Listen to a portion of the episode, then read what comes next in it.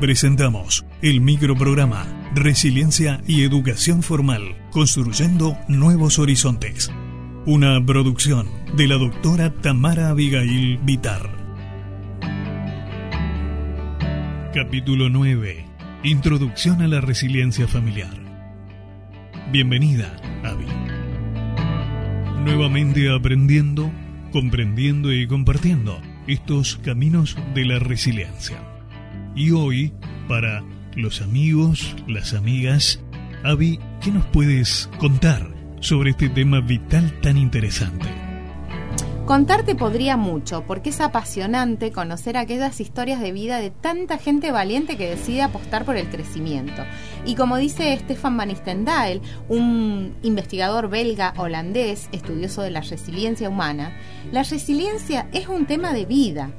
En este caso tratamos de abordarlo desde las ciencias humanas con la clara conciencia de que la búsqueda de, abro comillas, palabra, cierro comillas, como posibilidad cultural de interacción muy utilizada en nuestro contexto, facilitaría procesos comunicacionales. De ahí la importancia de que el bebé, la bebé, oiga el sonido de la voz de, de la mamá y otros afectos, por supuesto, en este incipiente momento de la vida. Interesante. Entonces, ahí ya estaríamos hablando del fomento de la resiliencia familiar. A ver, no es que haya una sola forma ni un momento exclusivo de promover la resiliencia. No obstante, cuanto antes se generen procesos de comunicación con carga afectiva positiva, es decir, con amor, antes se estarán sentando las bases para una autoestima consistente. Aldo Melillo nos señala que promover la resiliencia implica la reaparición del otro como un ser humano tan legítimo como uno mismo la aceptación del otro como un legítimo, otro u otra, por supuesto, en la convivencia es el amor y sabemos que el amor es la fuente esencial de la producción de resiliencia. ¿Y el ámbito familiar podría ser un espacio social de amor, por tanto de resiliencia?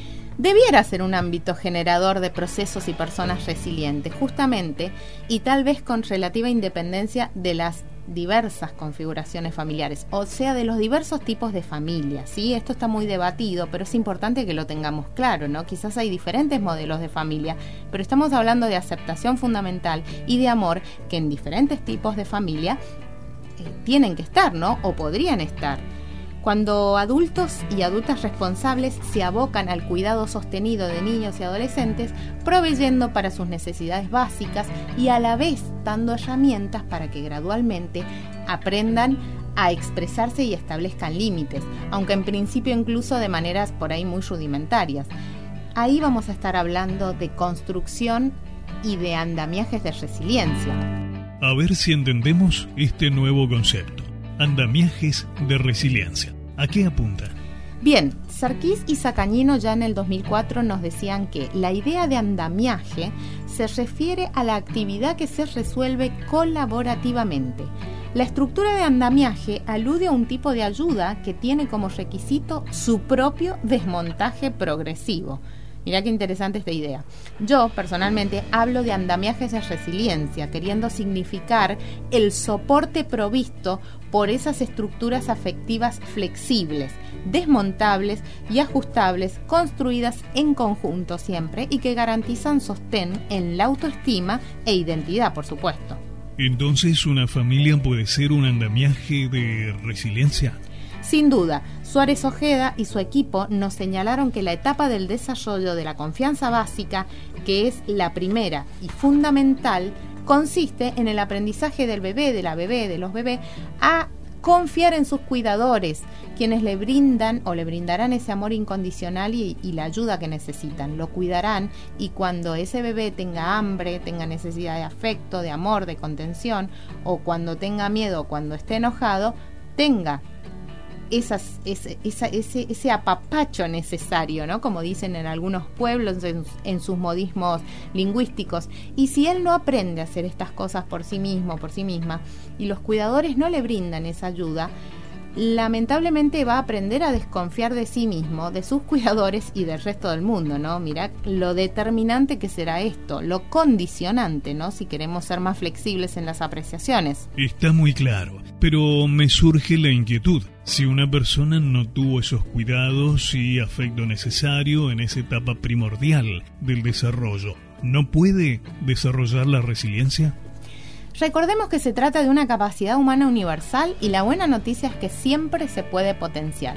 Incluso hay numerosos ejemplos de personas que han sufrido carencias extremas desde la concepción y en la infancia. No nos referimos solo a necesidades materiales, sino a todas las necesidades y fundamentalmente afectivas y espirituales.